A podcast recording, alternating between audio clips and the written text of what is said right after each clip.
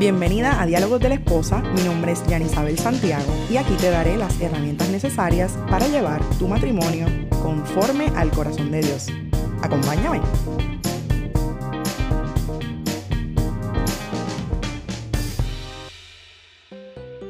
Muchas veces estamos tan enfocadas en la prueba, en el proceso, en lo negativo de la vida, en las circunstancias, que no podemos controlar. Pero en el mientras nos perdemos de tanto. Nos perdemos como mujeres, como hijas de Dios, como esposas y también como madres. Hoy vengo a proponerte que tornes tu mirada y comiences a disfrutar en donde estás y lo que estás viviendo mientras continúas caminando hacia lo próximo que viene. Así, amiga, que si necesitas una nueva dosis de aliento y de fe, sigue escuchando este episodio hasta el final. Ven, acompáñame. Hola, hola amiga, qué bueno tenerte nuevamente en este episodio número 63, el cual he titulado Disfruta donde estás, camino a donde vas. Y quiero comenzar este episodio volviendo a hablarte acerca de una situación que estuve viviendo durante el mes de mayo, ¿verdad? Este pasado mes de mayo en este año. Si tú escuchaste en varios episodios atrás, durante ese mes, yo recibí la noticia de que había una posibilidad de tener cáncer en uno de mis senos. Y como muchas de ustedes saben, ya sea porque lo hayan vivido o experimentado a través de otra persona, de algún familiar, de alguna amiga, ese es un proceso de estudios médicos difíciles, es un tiempo de espera y de mucha, pero mucha incertidumbre. Aunque en mi caso, para la gloria de Dios, ¿verdad? Los resultados finalmente fueron negativos luego de un largo proceso. Ese proceso estuvo allí. No podemos borrarlo del mapa. Fue un proceso de ansiedad, de pensamientos, de sobrepensamientos.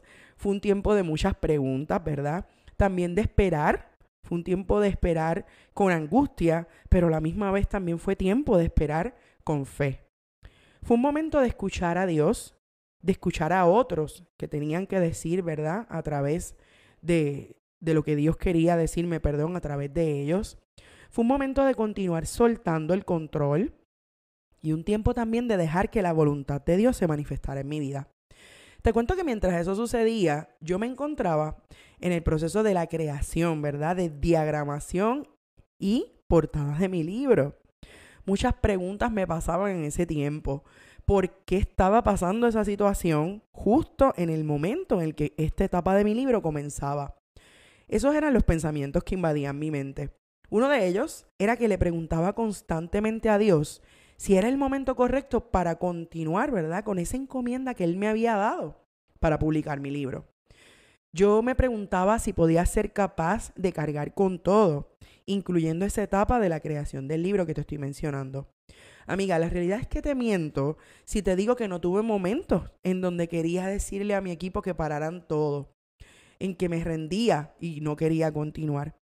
Quizás en aquel entonces era mejor esperar más tiempo porque yo no me sentía lista, ¿verdad? No me sentía lista emocionalmente. Hubo muchas noches que estuve sin dormir, pensando en esos porqués, en el cuándo, en el cómo, ya que a mí me había tomado muchísimo tiempo decidirme a hacer la publicación de mi libro y en el momento en que ya todo iba a fluir, me pasa esto. Y sabes qué, amiga, dentro de esos pensamientos, dentro de esa ansiedad que me daba, fue allí que yo me di cuenta que estaba olvidando algo demasiado importante en medio de mi proceso. Y eso, una vez más, era que yo no tengo el control de las cosas. Que desde el momento en que decidí entregarle mi vida a Dios, por más que a veces sigo forcejeando con Él, es Él quien tiene el control de los sucesos todos los sucesos de mi vida. En ese tiempo pasaban muchas cosas a mi alrededor y esas cosas eran buenas también, pero también pasaban cosas difíciles. Mi mamá también estaba pasando por un tiempo y un proceso similar al mío. Eh, habían cosas sucediendo en mi hogar, ¿verdad? Con el homeschool, con el día a día de la maternidad, del matrimonio. Pero también eh, cosas buenas pasaban, como que mi mejor amiga vino de visita a Puerto Rico y tuve la oportunidad de compartir con ella por primera vez físicamente y su familia. En ese tiempo fue el cumpleaños de mi esposo, fueron nuestras vacaciones. De hecho, si ves mis cuentas de redes sociales, el día del cumpleaños de él fue el día de la cita de mi biopsia. Y ese día, a pesar de que era un día triste, también era un día victorioso porque él sacó ese tiempo especial para estar conmigo y me demostró, ¿verdad?, que dentro del matrimonio no importa lo que pase, siempre estamos juntos, uno con el otro, ¿verdad? Apoyándonos. En ese tiempo, yo estuve a pasos de perderme todo lo que ocurría en mi vida, porque mi mente quería, mira, quedarse enfocada en lo terrible, quedarse enfocada en lo malo que estaba pasando. Debo decir que el tiempo, el tiempo, ¿verdad? Los años, las experiencias que he vivido y lo que Dios me ha enseñado a través de esas vivencias y de su palabra, definitivamente tuvieron un efecto directo en esta ocasión. Con esto te digo, querida, que para poder disfrutar en dónde estás, camino a dónde vas, hace falta un ingrediente mayor. Y ese es una relación real y viva con el Señor. ¿Por qué? Porque no hay manera de entender y caminar entre las aflicciones de la vida sin estar agarrada de su mano. Una diferencia que yo puedo recalcar entre otras experiencias, ¿verdad? Y aflicciones difíciles que he tenido. Y esta es que esta vez yo me sentía que Dios estaba conmigo en todo momento.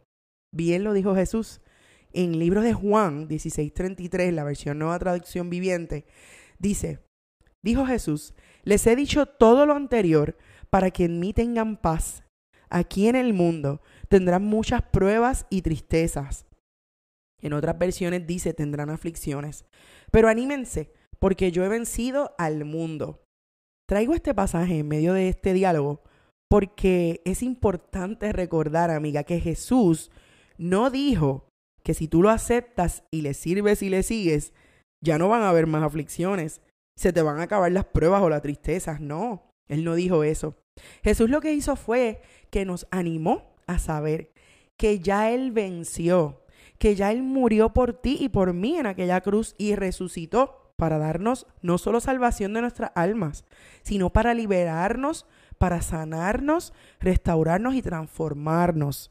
Cristo vino para pasar la aflicción con nosotras, amigas. No es que porque lo conocimos ya no vamos a tener aflicciones, sino que Él está con nosotras en medio de las aflicciones. Ese pasaje a mí me recordaba que yo en todo momento a quien tenía que estar, ¿verdad? Pendiente, a donde tenía que tener mis ojos fijos era en Él, en Jesús. En todas mis aflicciones, aunque yo sienta que me desmayo, que no puedo más, que quiero tirar la toalla, que quiero rendirme, siempre Jesús está ahí. Siempre Él está a mi lado acompañándome en medio de la tormenta, en medio del fuego, en medio de los embates de la vida. Así lo hizo en ese tiempo. Y al recordar esto, es que entonces yo podía volver a enfocarme en él. Como te dije, lloré, como te dije, me dio ansiedad, me dieron preocupaciones, pero la diferencia era que él me ayudaba a disfrutar, a disfrutar de lo que Jesús me entregaba en medio de aquel proceso, fue lo que yo aprendí. No me rendí y no paré de buscarlo. A veces lo buscaba sin fuerza, a veces solamente lo que hacía era orar y orar otras veces venía a mi memoria, ¿verdad? Un versículo de su palabra y eso era lo que me renovaba. No me detuve y todo siguió su curso tal como Dios ya lo tenía planificado. Te cuento esta parte de la historia porque a veces nosotras queremos cambiar el rumbo de las cosas. Queremos decirle a Dios qué hacer y cómo hacerlo. Y eso es realmente bien gracioso, querida, porque nosotras no somos más grandes que Dios, amiga querida.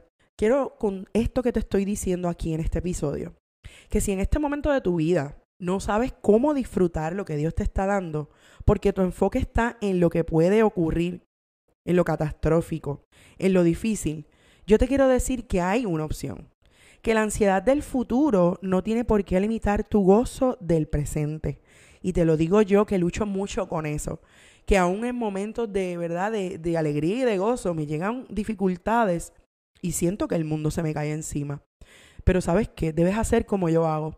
Debes recurrir a Dios, abrirle tu corazón por completo, así lo tengas que hacer minuto a minuto, hora por hora, día tras día, para que Él entre a restaurar, para que tu preocupación sea de Él y no tuya, y para que Él en medio del proceso te recuerde tus bendiciones actuales, porque siempre tenemos alguna razón para dar gracias. Te quiero invitar hoy a que hagas un inventario de bendiciones. Sí, porque a veces contamos lo malo y se nos olvida contar las bendiciones. Busca un papel, una libreta, usa las notas de tu teléfono como tú quieras hacerlo y ve allí y escribe una lista de esas cosas, de esos asuntos, de esas personas entre otras cosas, que sean bendición en este momento de tu vida. Te digo algo, el simple hecho de estar escuchándome aquí ahora, en este momento, significa que estás viva, significa que estás respirando. Puede que tu proceso sea sumamente difícil, pero para Dios no es imposible. Y si te enfocas en el ahora, si sacas esas piedritas del camino, seguramente algo bueno, algo para gozarte tú vas a encontrar. También te quiero decir, dile, ordénale a tu alma que alabe a Jehová, como también dice en su palabra.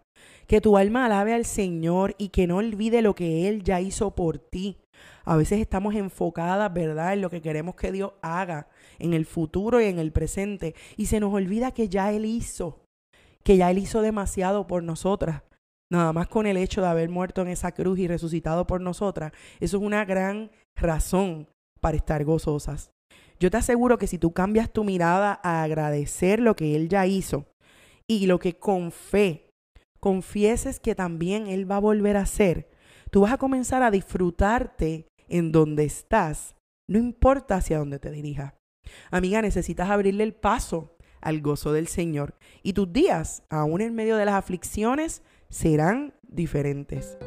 Hoy yo lo que hice aquí fue contarte un poquito de las aflicciones de mi vida, porque esas aflicciones no han acabado, van a continuar.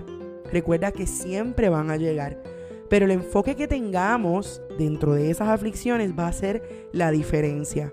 En el caso mío, yo permití que el Señor siguiera obrando y aún se lo permito.